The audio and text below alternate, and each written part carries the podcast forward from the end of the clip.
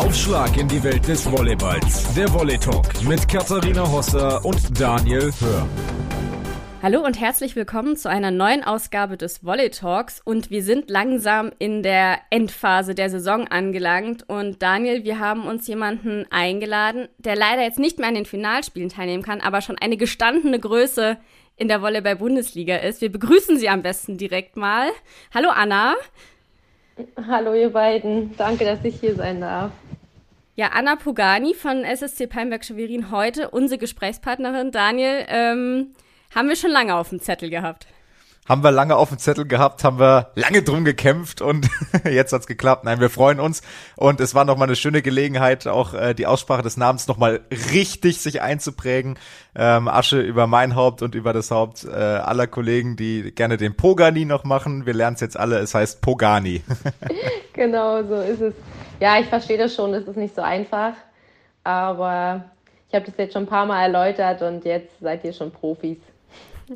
Und alle, die jetzt den Podcast hören, werden es dann auch richtig machen. Wir müssen ganz kurz vorne wegschieben, Anna. Ähm, die Finalspiele stehen fest. Also Stuttgart und Potsdam haben sich durchgesetzt. Ihr hattet natürlich mit Stuttgart ein unfassbar schweres Los in eurer Halbfinalserie.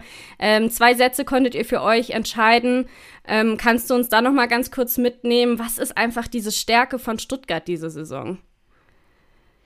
Ja, also erstmal natürlich ist es immer im ersten Moment äh, frustrierend, wenn man ja aus dem Playoff-Halbfinale ausscheidet und einfach kein Finale spielen darf die Saison. Aber ich denke, man muss anerkennen, dass Stuttgart die Saison wirklich sehr, sehr gut spielt, sehr konstant spielt und ja, dass wir leider über die zwei Spiele gegen sie es nicht geschafft haben, unser konstant gutes Level abzurufen. Daniel Potsdam ist erstmals in ein Finale eingezogen. Ist das für dich so ein bisschen die Überraschung der Saison oder was, was sich für dich abgezeichnet hatte? Auch ich fand, das hat sich so über die letzten ein, zwei Jahre auch ein bisschen angedeutet, dass Potsdam wirklich eine gute Entwicklung gemacht hat, ähm, eine, eine sehr gute Transferpolitik jetzt letztendlich einfach auch durchgezogen hat. Ich meine, ähm, Anna wird es bei Lindsay Ruddins äh, bestätigen können. Die haben sie vor einem Jahr in die Bundesliga geholt, dann an Schwerin verloren, aber auch super nachgesorgt sozusagen.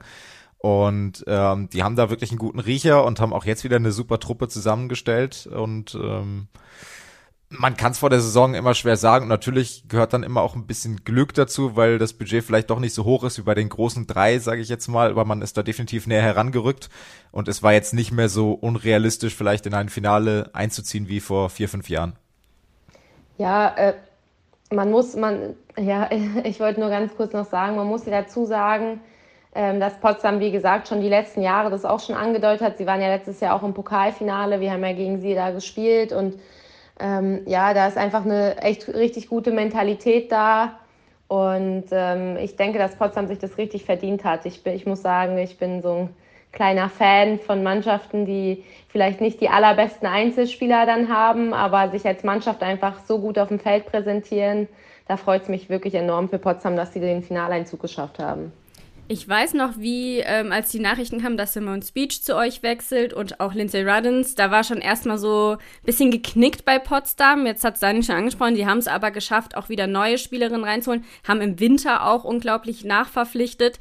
Ähm, haben Lindsay und Simone irgendwas gesagt? Haben die noch Kontakt? Ähm, oder war es dann nach eurem Spiel irgendwie auch gar kein Thema, dass man sich irgendwie wirklich mit den anderen Mannschaften beschäftigt hat?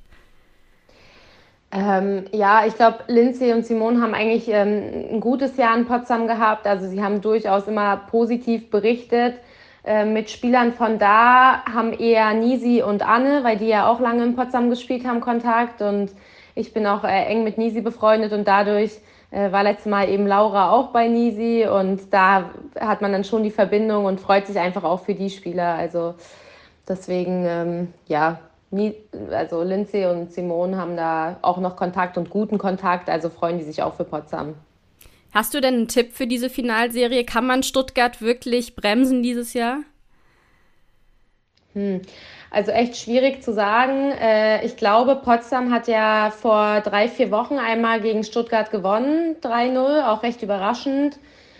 Ich würde es ähm, so beschreiben, wenn Stuttgart ihre Leistung ähm, ja, zu 100 Prozent abruft, dann wird es natürlich wirklich schwer für Potsdam. Aber wenn Potsdam es schafft, sich auch vielleicht in so einen kleinen Rausch zu spielen, dann ist da auf jeden Fall was möglich. Ähm, das werden wir uns auf jeden Fall anschauen. Geht ja diesmal dann über maximal fünf Spiele, vielleicht auch da eine Chance. Man hat es ja letztes Jahr auch in der Finalserie gesehen. Es war dann eine lange Saison, viele ja, Wehwehchen dann auch. Dann hat Crystal Rivers letztes Jahr in der Finalserie auch mal gefehlt. Also man weiß ja nie, was über diese vielen Spiele dann auch passieren kann. Wir wollen aber jetzt dann auch mal ähm, zu dir kommen, Anna. Seit 2018 bist du schon in Schwerin, bist damals aus der Schweiz gekommen. Im Mai letzten Jahr hast du um drei Jahre verlängert. Ähm, das ist ja eher ungewöhnlich, ähm, dass man sich so lange an einen Verein bindet. Hat das Ausland nicht auch noch mal gereizt? Ja, also tatsächlich ist es wirklich bei uns im Sport recht ungewöhnlich, so lange bei einem Club zu bleiben. Aber ich glaube, meine Art ist auch einfach so eine, dass ich mich, wenn ich mich irgendwo wohlfühle, auch wirklich alles für den Club und für mein Umfeld gebe. Und ich habe einfach da keinen ja kein Argument dagegen gesehen, ähm, lange hier in Schwerin zu verlängern. Außer dass natürlich Schwerin echt weit weg von zu Hause ist. Aber ansonsten muss ich sagen, dass man hier wirklich Top-Bedingungen hat. Und ja, ich mich einfach richtig wohlfühle hier. Auf die bayerische Herkunft kommen wir gleich auch nochmal zu sprechen. Jetzt habt ihr in dieser Saison vor allen Dingen auch eine, einen Umbruch erlebt beim SSC Pallenberg Schwerin. Und ähm, der SSC hat letztendlich hat nichts mit dir zu tun, aber bis 2018 hat er, glaube ich, drei Meisterschaften in Serie ähm, gefeiert mit äh, einer damals Jennifer Gertis, noch jetzt Janiska und äh, Luisa Lippmann, wie sie alle heißen. Und jetzt kommt quasi schon der zweite Umbruch, wenn man so möchte, beim SSC. Wie geht man damit um und wie geht ihr damit um, wenn man da schon bessere Zeiten in Anführungsstrichen erlebt hat, auch was Titel und Titelmöglichkeiten angeht? Ja, also ich denke, dass man immer so die komplette Gesamtsituation auch betrachten sollte natürlich äh, für jeden Sportler, glaube ich, die letzten zwei Jahre, auch mit Corona, waren natürlich nicht einfach. Und wenn man das alles mitnimmt und auch die Entwicklung der Spieler sieht, auch was Schwerin für eine Philosophie hat, dann glaube ich, ähm, ja, ist es natürlich nie schön, nicht ganz oben zu stehen. Also natürlich möchte man immer gewinnen. Ähm, aber ja, man probiert einfach jedes Jahr neu anzugreifen und im Endeffekt kann ich natürlich nicht mehr beeinflussen, was wir die letzten Jahre gemacht haben. Und deswegen schaue ich aber trotzdem mehr positiv in die Zukunft. Und solche Umbrüche sind äh, im Sport immer da. Man kann natürlich nie beeinflussen, wer wie lange bleibt oder wer geht. Deswegen muss man sich da jedes Jahr auf was Neues einstellen und da einfach mit dem, was man hat, das Beste rausholen. Hat die langfristige Vertragsverlängerung auch damit zu tun, dass du sagst, vielleicht meine Mission beim SSC ist noch nicht beendet, ich habe den Pokal gewonnen, aber ich will mit dem SSC auch die Meisterschaft gewinnen und vorher bin ich hier nicht wegzukriegen? Ja, tatsächlich ist äh, natürlich einfach ein großer Traum, immer noch Meister zu werden. Und ich bin ja jetzt schon doch recht lange in der Bundesliga, aber irgendwie hat es noch nie geklappt. Deswegen, ja, also die Meisterschaft ist auf jeden Fall mein Traum und am besten natürlich mit Schwerin. Und ja, dafür arbeiten wir tagtäglich. Da drücken wir die Daumen. Ähm, Nochmal zurückblickend auf diese Saison, wie würdest du das Ganze dann für dich zusammenfassen unter dem Eindruck jetzt natürlich des Ausscheidens gegen Stuttgart, aber auch die Gesamtsaison mit allen Umständen betra äh, betrachtend? Ja, wir haben eine Saison gespielt mit ja, vielen Auf und Abs. Also auch diese ganzen Spielverlegungen, die machen natürlich auch was mit einem. Es ist immer schwer, sich erstmal darauf einzustellen, ähm, auf so viele Veränderungen. Ich denke, dass wir am Anfang der Saison einfach ein bisschen ja, einen holprigen Start hatten, ähm, gleich mit dem Verlust des Supercups da im fünften Satz. Wenn natürlich da so ein fünfter Satz vielleicht auch anders ausgeht, dann bekommt die Mannschaft vielleicht ein ganz anderes Selbstvertrauen. Und äh, dann äh, gleich gegen Suhl und gegen Potsdam verloren. Also da hatten wir wirklich einen echt schweren Anfang. Haben wir uns immer wieder rausgekämpft, aber ja, dann hatte man immer wieder ja Corona oder andere Schwierigkeiten, die uns dann doch wieder immer ein bisschen zurückgeworfen haben. Aber nichtsdestotrotz glaube ich, dass wir jetzt am Ende wirklich uns ja gut eingespielt haben, jeder wirklich das Maximum da nochmal gegeben hat. Und wenn man dann leider nach der Hauptrunde eben auf Platz 4 landet, dann ist es halt was ganz anderes, weil man eben im Halbfinale dann gleich gegen Stuttgart kommt. Und ja, so ist es dann am Ende gewesen. Und ja, wir haben alles gegeben, aber da war einfach leider nicht mehr drin.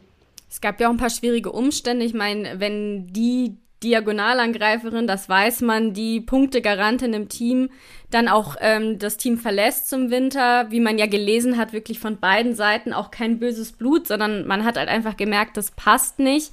Wie ist es dann auch gerade vielleicht Führungsspielerinnen wie dich, wenn neue Spielerinnen gerade im Winter erst dazukommen, wie viel Arbeit bedeutet das dann vielleicht auch für dich, sie da einzuführen und auch mitzunehmen?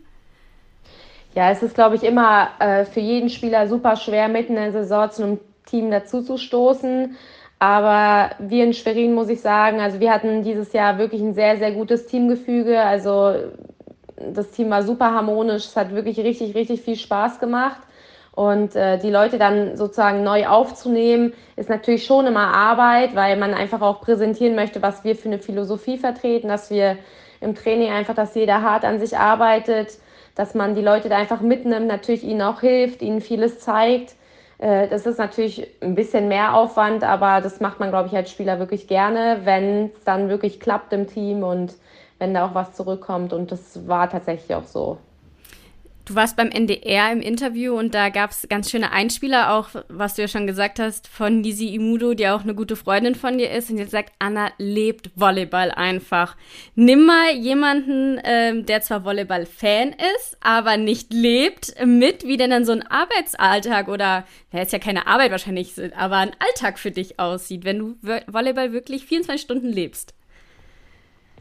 Ja, tatsächlich muss ich sagen, dass ich da wirklich ähm, manche würden sich wahrscheinlich denken, oh Gott, Anna ist ein bisschen verrückt. Aber sobald ich in der Halle bin und einen Ball sehe, dann möchte ich einfach jedes Kleinfeldspiel, alles, was wir irgendwie machen, auch gewinnen und da einfach, ja, das, das ja, Beste rausholen. Und irgendwie ist es einfach so, wenn der Ball im Spiel ist, dann vergesse ich halt ganz vieles einfach außenrum. Deswegen, äh, wenn wir dann manchmal solche Spiele spielen und jemand dann mit mir in einer Mannschaft ist, dann äh, pushe ich den wirklich bis ans Maximum und das kann für manche Spieler vielleicht auch manchmal ein bisschen unangenehm werden.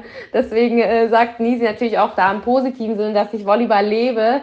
Aber ich kann mir auch vorstellen, dass der eine oder andere vielleicht mal sagt, oh mein Gott, was ist denn mit der los? So. Aber ja, ich meine, es macht einfach so viel Spaß. Es ist wirklich so, dass ich sagen kann, dass ich Volleyball wirklich liebe und ja, wenn einfach ein Ball im Spiel ist, dann äh, gebe ich für den einfach alles. Betrifft das dann auch ähm, die Zeit abseits des Feldes, dass du sagst, okay, du ziehst dir dann auch rein, was in Italien passiert, was in, äh, in der Türkei passiert, was in Russland passiert, in Polen, whatever, oder schaust dir dann ähm, auch Wettbewerbe an, wo, wo deine Mannschaften oder vielleicht auch Bekannte von dir gar nicht teil sind, einfach der, des Volleyballs wegen? Ähm, nee, das ist tatsächlich so nicht. Also ich muss sagen, ich habe die italienische Liga so ein bisschen verfolgt, weil natürlich ähm, ja eine meiner besten Freunde, Lena Stigo, die in Rom gespielt haben und da habe ich wirklich viel mit dir mitgefiebert. Ich glaube, dass ich Volleyball einfach lebe. Das hat eher, also das ist eher auf wirklich meinen Alltag bezogen und auf das, wenn ich in der Halle bin und ich trainiere. Ähm, aber jetzt sonst muss ich auch sagen, zum Beispiel Männervolleyball verfolge ich natürlich auch ab und an, aber ist jetzt natürlich nicht so intensiv, wie ich mich mit unserer Mannschaft befasse. Und ja, aber hast du denn dann auch, sag ich mal, ein anderes Hobby, was du sagst, das mache ich mal, um dann auch mal abzuschalten, damit mich, ich mich dann auch im Training wieder bestmöglich irgendwie auf meinen Sport konzentrieren kann? Hat man dafür überhaupt Zeit? Ja, ich denke, man hat schon Zeit für Hobbys. Ich muss sagen, ich lese recht gerne. Ähm, ansonsten natürlich äh, bleibe ich super gern in Kontakt mit anderen Freunden, sei es äh, abseits des Volleyballs ähm, in München oder ja, man hat da schon auch Zeit für andere Dinge, aber man muss schon sagen, dass natürlich unser Alltag, äh, ja, das Training schon viel Zeit in Anspruch nimmt, auch die ganzen Reisen. Und deswegen ist eher so, ja, Entspannung, würde ich sagen, ähm, ja, außerhalb eher so das, womit ich dann meine Zeit verbringe. Du hast gerade schon gesagt, äh, Freunde in München, auch deine Familie kommt und lebt ja auch in Bayern. Und dennoch hast du ja, wie vorhin gesagt, schon einen langfristigen Vertrag im hohen Norden letztendlich bei Schwerin äh, unterschrieben. Wie oft siehst du dann die Familie überhaupt und ist das dann auch eine Belastung für dich? Ja, ich muss schon sagen, natürlich ist es eine Belastung, weil ja mich und meine Familie, meine Freunde 850 Kilometer trennen. Also ich würde jetzt lügen, wenn ich sage, äh, es ist super toll. Aber sobald ich eigentlich 48 Stunden äh, frei bekomme, steige ich entweder in den Flieger oder fahre mit dem ICE oder fahre irgendwie ja, nach Hause und äh, das gibt mir einfach auch dann enorm viel Kraft und dann äh, muss man einfach über den Punkt hinweg gucken, dass es doch eine längere Fahrt oder Reise ist. Ja. Wenn wir mal so ein bisschen auch auf deine Entwicklung äh, schauen, alle oder viele kennen auch die Bilder von dir. Du hast auch deine, deine Haarklammern, deine Herzchenklammern, die dir so ein bisschen Glücksbringer waren. Ähm, ich weiß gar nicht, ob ich die diese Saison gesehen habe. Ähm, inzwischen äh, ist ja, sag ich mal, aus der kleinen Anna wirklich eine gestandene Libera geworden, ähm, sowohl in der Nationalmannschaft als auch in der Bundesliga. Kannst du das irgendwie so an Knotenpunkten äh, in deiner Karriere festmachen, wann es für dich immer so einen Schritt weitergegangen ist? Ja, also erstmal natürlich, ähm, wenn man, ich bin ja mit äh, 14 nach Fitzwiburg aufs Internat gegangen. Ähm, wenn man dort dann den Sprung irgendwie in die erste Liga schafft, ist ja schon mal so der erste Schritt, äh, denke ich, für jeden, da in der ersten Liga anzukommen dann den Schritt äh, zu schaffen, in der ersten Liga auch zu spielen, ist natürlich nochmal ja, eine ganz andere Basis. Und dann über die Schritte über Köpenick, dann in die Schweiz und dann nach Schwerin, das sind natürlich auch wieder Meilensteine. In jedem Club, in dem man spielt, lernt man was dazu und wächst einfach auch an der Aufgabe. Und das ist irgendwie das Schöne. Und man realisiert es aber tatsächlich oft erst später danach und reflektiert und sagt, boah, Wahnsinn, was das für ein Jahr war. Und ja, mit den Erfahrungen wächst man einfach. Hm. Ähm, in der Zwischenzeit hast du dann auch viele Erfahrungen gesammelt letztendlich. Du hast es schon angedeutet, du hast das Jahr in der Schweiz ähm, bei Smash Pfeffing auch nicht als einzige deutsche Nationalspielerin ähm, gehabt und ähm, bist dann in der Bundesliga immer weiter gewachsen, in neue Rollen gewachsen, bis hin dann auch zum Pokalsieg ähm, 2021. Ähm, da hatte man den Eindruck, dass der sehr viel bedeutet hat. Ähm, ich kann mich noch erinnern, dass du bei Kati im Interview warst und da auch wirklich ähm, sehr emotional warst. Ähm, kannst du sagen, warum dieser Pokalsieg auch so besonders war für dich? Ja, also ich hatte ein recht schwieriges Jahr 2021, nicht nur auch durch Corona bedingt. Ich war dann, ich bin tatsächlich jetzt schon das äh, dritte Mal an Corona erkrankt gewesen aber ja, auch durch familiäre Umstände einfach eine nicht ganz einfache Zeit. Und deswegen umso mehr geben so emotionale Momente natürlich einem auch Kraft. Und ja, da ist einfach ja was ganz Schönes gewesen. Diesen Pokalsieg, der hat mir wirklich echt viel bedeutet. Du hast auch gerade angesprochen, Corona. Unfassbar, was es mit äh, der ganzen Welt ja auch gemacht hat. Wenn wir jetzt mal auf unsere kleine Volleyball-Bubble gucken, ähm, war es ja wirklich von, wir spielen gar nicht mehr, wir spielen, wir spielen ohne Fans, wir spielen mit ein paar Fans, mit vielen Fans. Es war ja jetzt wirklich so ein Auf und Ab. Ähm, manche benehmen sich auch schon, als ob es kein Corona mehr gäbe. Ähm, aber es ist tatsächlich für die Volleyballwelt ja auch eine schwierige Phase gewesen. Äh, glaubst du, dass das auch nachhaltig ähm, was mit einem macht? Wir hatten zum Beispiel mit Laura Künstler drüber geredet im Volley Talk, die einfach gesagt hat, mir haben einfach, wir sind andere Dinge inzwischen einfach wichtiger. Ich lege nicht mehr so den Fokus auf den ganz großen Verein, sondern wo fühle ich mich wohl? Glaubst du, dass das irgendwie so ein Umdenken vielleicht auch bei einigen Spielern oder vielleicht auch bei dir, ich meine, du bist jetzt langfristig an den Verein gebunden, aber dass es dann diese Corona-Zeit doch sehr geprägt hat? Also ich denke schon, dass da so ein Umdenken stattgefunden hat, weil man natürlich doch schaut, okay, wie kann man sein Leben noch besser gestalten, noch positiver gestalten, wenn einfach gewisse Dinge wegbrechen? Wo kann man noch seine Kraft herziehen? Ob es jetzt, egal ob es jetzt Lebensraum ist oder ja die Aktivitäten, die man tut, äh, Hobbys, die man hat, ob man neue Hobbys findet. Und deswegen glaube ich schon, dass das was mit uns gemacht hat. Ich denke, im Sport sind einfach alle Athleten unglaublich froh, dass jetzt auch wieder die Unterstützung der Fans mit dazukommt, dass man einfach vollgefüllte Hallen hat, ähm, das pusht einfach nochmal als Athlet deutlich mehr, weil man merkt, okay, da stehen einfach 2.000, 3.000 Leute hinter dir, die wirklich dich anfeuern. Das ist schon nochmal ein großer Unterschied und da denke ich, ja, hat man in den letzten Jahren alles erlebt. Irgendwann war es dann auch schon so, dass es einem, ich möchte nicht sagen, egal ist, ob man mit oder mit 500 Zuschauern, mit 600 spielt. Hauptsache, man hat irgendjemanden in der Halle und ja, also ich muss sagen, es war schon für die Athleten, glaube ich, schon eine ja, andere Zeit auf jeden Fall. Wie war das das erste Mal, als ihr dann wieder mit Zuschauern spielen durftet nach Corona? Weil in gewisser Weise gewöhnt man sich ja an diese Geisterspiele und an diese Situation ohne Fans. Und egal, ob es dann 50, 100, 200 oder ob es dann nur die Helfer sind, die zuschauen, völlig egal.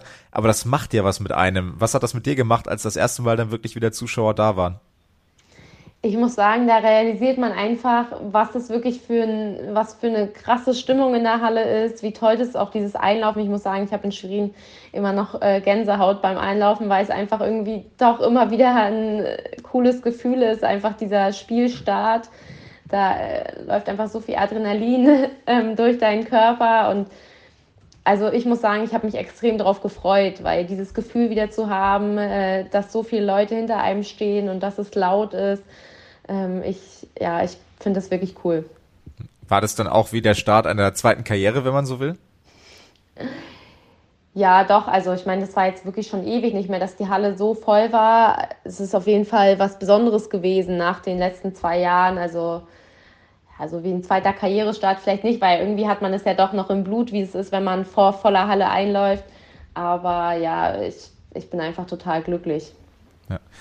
Wir springen noch mal bevor wir gleich zur Nationalmannschaft auch kommen oder so ein bisschen als Übergang zur Nationalmannschaft nochmal zwei Schritte zurück. Wir haben über den, den Namen äh, und die Aussprache gesprochen.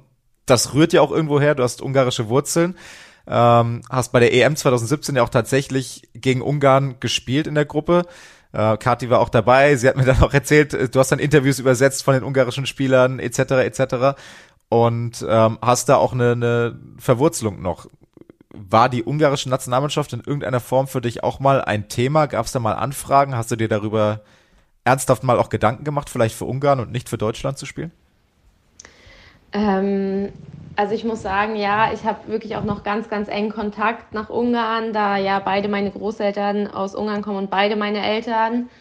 Deswegen, äh, ich frühstücke tatsächlich fast täglich mit meinen Großeltern.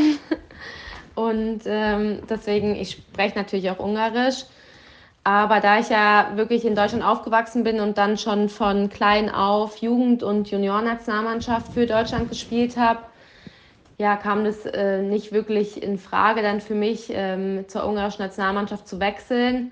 Aber ich hatte auch tatsächlich mein erstes Länderspiel gegen Ungarn und ich kann zum Beispiel auch die ungarische Nationalhymne und alles. Ähm, das ist schon irgendwie ein ganz komisches Gefühl gewesen, weil ich natürlich auch ein ungarisches äh, Herz in mir schlagen habe. Deswegen war das schon äh, ja auch eine komische, ja, komisches Gefühl für mich. Aber ich kenne es einfach nicht anders, äh, für Deutschland zu spielen und bin da auch wirklich stolz darauf, für Deutschland spielen zu dürfen. Hat Greta Schakmari in ihrer Zeit in Schwerin das ein oder andere Mal vielleicht nochmal versucht, dich abzuwerben und für Ungarn zu gewinnen? Ja, sie hat tatsächlich schon ab und an mal gefragt und ich kenne ja auch jetzt zum Beispiel wird Andi Vollmer, der Trainer der ungarischen Nationalmannschaft, der hat auch schon ein paar Witze gemacht und äh, hat gesagt, ja Anna, wie kann man dich denn abwerben? Aber ähm, nee, ich, ich bin da wirklich mit der Situation glücklich und äh, aber natürlich drücke ich Ungarn immer, wenn sie spielen, die Daumen und ähm, ja, freue mich einfach, äh, wenn ich da zum Beispiel Greta auch gewinnen sehe. Deswegen ähm, ja, also Ungarn darf gewinnen, solange es nicht gegen Deutschland ist. so ist es, genau, so ist es. Ja, kommen wir mal zur Nationalmannschaft. Spricht es gerade an, Andi Vollmer, langjähriger Co-Trainer, äh, neue Position, äh, Felix Koslowski nicht mehr Bundestrainer. Vital Heinen, was war denn da dein erster Gedanke, als du das gehört hast? Ich muss tatsächlich sagen, ich kenne ja Vital nicht, ähm, deswegen war ich eigentlich da gar nicht voreingenommen, aber natürlich habe ich erstmal mit paar Mädels so geschrieben und habe gefragt, und was, was denkt ihr so? Ich kenne ihn, ich habe tatsächlich einmal, habe ich ihn beim Pokalfinale, ich weiß auch gar nicht mehr bei welchem, ähm, ist er zu uns an den Tisch gekommen und hat da äh, hat sich da mit uns unterhalten und ähm, er ist auf jeden Fall sehr kommunikativ und ich hatte bis jetzt schon sehr viele gute Gespräche mit ihm, deswegen ich bin schon richtig gespannt viele gute Gespräche heißt, ihr hattet auch schon Kontakt seit dieser Entscheidung oder seit der Verkündung, dass Vital Nationaltrainer wird. Oder schon vorher. Ja. Oder vorher, ja. nee, tatsächlich ähm, hatten wir schon mehrere Gespräche. Also wir telefonieren öfter und ja, ich glaube sogar tatsächlich heute äh, spreche ich auch nochmal mit ihm, weil äh, wir nochmal besprechen müssen, wann ich eben zur Nationalmannschaft anreise nach der Saison. Ähm, ja, ich finde äh, seine Philosophie auf jeden Fall sehr, sehr interessant und hatte schon ja, wie gesagt, einige sehr gute Gespräche mit ihm, auch sehr lange Gespräche mit ihm und bin gespannt, ähm, ja, wie er denn mit uns jetzt äh, trainiert. Das ist ja seine erste Frauenmannschaft. Äh, da, da bin ich wirklich richtig, richtig gespannt. Aber ich glaube, dass er wirklich ein ja, Händchen auch für Charaktere hat, für Spieler hat, auch einfach für Athleten und jeden Menschen, glaube ich, äh, weiterentwickeln kann. Jetzt ist ja für dich auch ein Wechsel in der Nationalmannschaft, so ein Paradigmenwechsel in Anführungsstrichen, dass nicht mehr der gleiche Coach, der auch im Verein der Trainer ist, äh, der Nationaltrainer ist. Ist das jetzt für dich eher ein Vorteil, dass du nochmal neuen Input in der Nationalmannschaft bekommst oder erst ein Nach oder eher ein Nachteil, weil du dich auf die neue Philosophie, die Vital Hein mit Sicherheit im Gegensatz zu Felix Koslowski hat, ähm, einstellen musst? Nee, also ich denke für mich tatsächlich, dass es wirklich ein Vorteil sein kann, weil ich, so wie du sagst, einfach einen neuen Input bekomme, nochmal neue Dinge höre, auch ähm, neue Sachen erlernen kann. Deswegen, ich freue mich wirklich auf den Sommer. Ich bin einfach auch richtig gespannt, wie er uns auch als Mannschaft formen wird, wie er das alles angeht. Und ja, also ich denke, dass das äh, für mich auf jeden Fall noch ein neuer Input sein kann. Mit Felix muss man ja sagen, so letztes Jahr gab es ja schon eine kleine Delle im Team. Da war man wirklich enttäuscht, wie es bei der EM gelaufen ist. Der Höhepunkt mit Felix war, glaube ich, wirklich das Olympia-Quali-Turnier in Apeldoorn. Auch da durfte ich ja dabei sein. Ich weiß noch genau, dieser Spirit, der da auch durch die Mannschaft gegangen ist und wie riesengroß die Enttäuschung auch war, als es man dann gegen die Türkei nicht geschafft hat. Wie lange hast du daran nagen müssen, dass das so kurz vom Ziel quasi ähm, dann doch nicht geklappt hat? Ja, da nagt man schon echt lange dran, weil wenn man einfach so kurz vorher und wir haben ja ein unfassbares Halbfinale gegen Holland gespielt und dass man dann im Finale irgendwie auch nicht seine beste Leistung abrufen kann. Ähm, ja, es war einfach so ärgerlich und man denkt natürlich da immer wieder dran zurück und deswegen lebt für mich einfach auch dieser Traum von Olympia, auch 2024, einfach so präsent in mir, ähm, weil man so kurz davor war, dieses Ziel zu erreichen und man einfach auch weiß, wie viel man dafür gearbeitet hat oder wie viel man dafür tun muss. Und wenn man dann schon so einmal kurz davor war, möchte man es halt unbedingt nochmal schaffen und es halt erreichen. Und deswegen ist für mich auch der Traum von Olympia 24 einfach immer noch so präsent.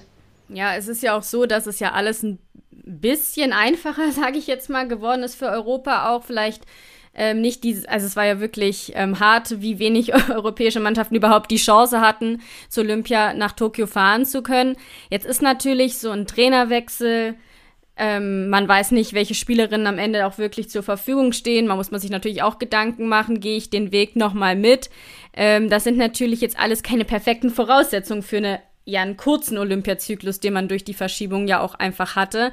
Ähm, was glaubst du, was sind so die Hauptpunkte, was dann vielleicht auch in Deutschland noch fehlt, dass ähm, man dann auch wirklich ernsthaft ähm, jetzt dann damit planen kann, weil das ist ja wirklich momentan, es ist sehr harte Arbeit, überhaupt zu Olymp zu kommen, aber planbar auf keinen Fall.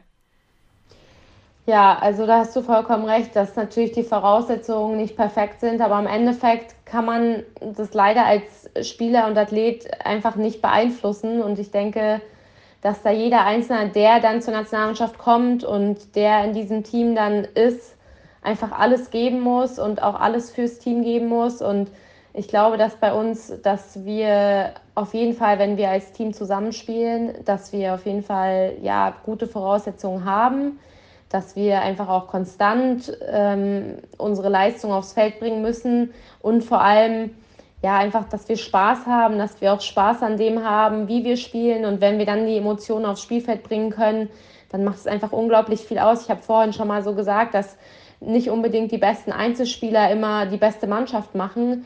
Und ja, das ist für mich persönlich ein großes Ziel, dass wir einfach als Mannschaft da richtig eng zusammenwachsen und dass wir dann darüber vielleicht noch die letzten fünf bis zehn Prozent einfach aus uns rausholen können. Wir haben vorhin schon über so Karriere-Knotenpunkte, Meilensteine gesprochen. War 2019 in der Nationalmannschaft sicherlich auch so ein Punkt für dich. Ähm, denn da hast du eigentlich deinen Durchbruch gemacht, indem du einfach ins kalte Wasser geschmissen wurdest, als Lenker Dürr gesagt hat, sie spielt die EM nicht mehr. Ähm, es war ja quasi so mitten in der Vorbereitung.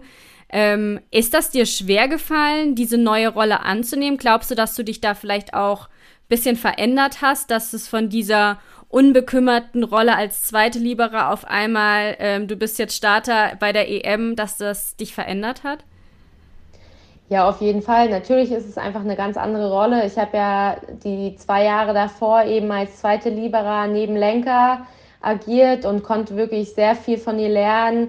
Habe äh, natürlich immer geguckt, okay, ähm, was kann ich noch tun, wie kann ich der Mannschaft helfen und war dann auch oft als Annahmespezialist eben eingesetzt, was unglaublich eine ganz wichtige Position ist, denke ich. Und ja, als ich dann da so ins kalte Wasser geworfen wurde, da ist man natürlich plötz plötzlich in einer ganz anderen Situation. Man hat natürlich deutlich mehr Druck. Das ist natürlich immer für junge Spieler äh, jetzt ja auch so, wenn man bei einem Bundesligisten spielt. Ähm, ja, wie kalt war das Wasser dann im Endeffekt? Also hatte sich das angedeutet? Hast du damit gerechnet oder wurdest du in dem Moment, wo Lenker das verkündet hat, auch davon überrascht? Ja, wir waren natürlich alle überrascht von Lenkers Rücktritt, aber ich habe eben die Olympia-Quali, die erste im August dann auch gespielt gehabt. Also die EM war nicht mein ähm, erstes Turnier und hatte dann auch noch ein Turnier in Kaliningrad. Aber ja, ich bin da wirklich dankbar, dass alle Mitspieler da auch auf meiner Seite waren und mir da viel geholfen haben, in diese Rolle reinzuwachsen. Wenn wir jetzt mal ähm, schauen, was jetzt so ansteht, diesen Sommer, nach was gesagt, nach einer langen Saison kommt dann auch noch ein langer Nationalmannschaftssommer. Und es ist schon so, ähm, dass es ja für euch Spielerinnen quasi ein Zusatz ist, noch für euer Land zu spielen. Jetzt gibt es da auch Gerüchte, dass es, ähm, gibt es auch immer mal wieder, dass manche Spielerinnen sagen, die WM, die dieses Jahr stattfindet, die will ich gerne spielen, aber so ein Turnier wie die Nations League, die möchte ich eigentlich nicht spielen.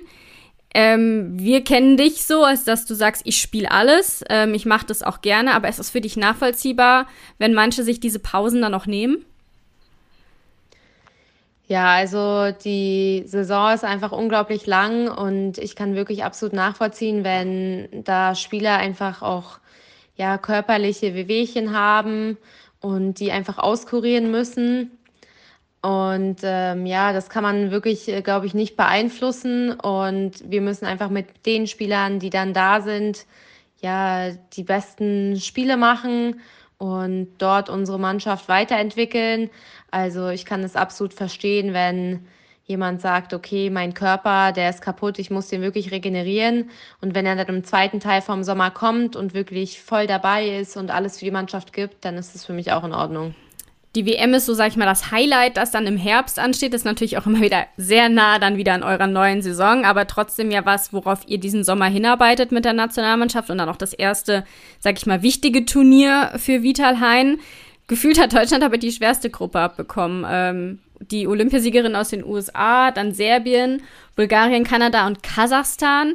Ähm, Vital Hein hat gesagt, sehr wahrscheinlich kämpfen mit Bulgarien und Kanada wirklich um das Weiterkommen. Ähm, aber auf der anderen Seite habt ihr halt auch wirklich Highlight-Spiele. Also wahrscheinlich, du hast ja auch Tokio verfolgt, da schaut man natürlich auch dann gespannt immer zu, äh, was dann in der eigenen Sportart so gespielt wird. Was sind denn deine Gedanken, als du diese äh, Gruppe bekommen hast? Eher so, oh Mist, das könnte schwierig werden oder sieht man da auch dann wirklich die eigene Chance? Also generell ist es so, dass es ein absolutes Highlight ist, eine WM zu spielen. Ich durfte 2018 bei der WM in Japan auch schon dabei sein. Und ja, so ein Turnier zu spielen ist wirklich ähm, einmalig und solche Turniere vergisst man nicht.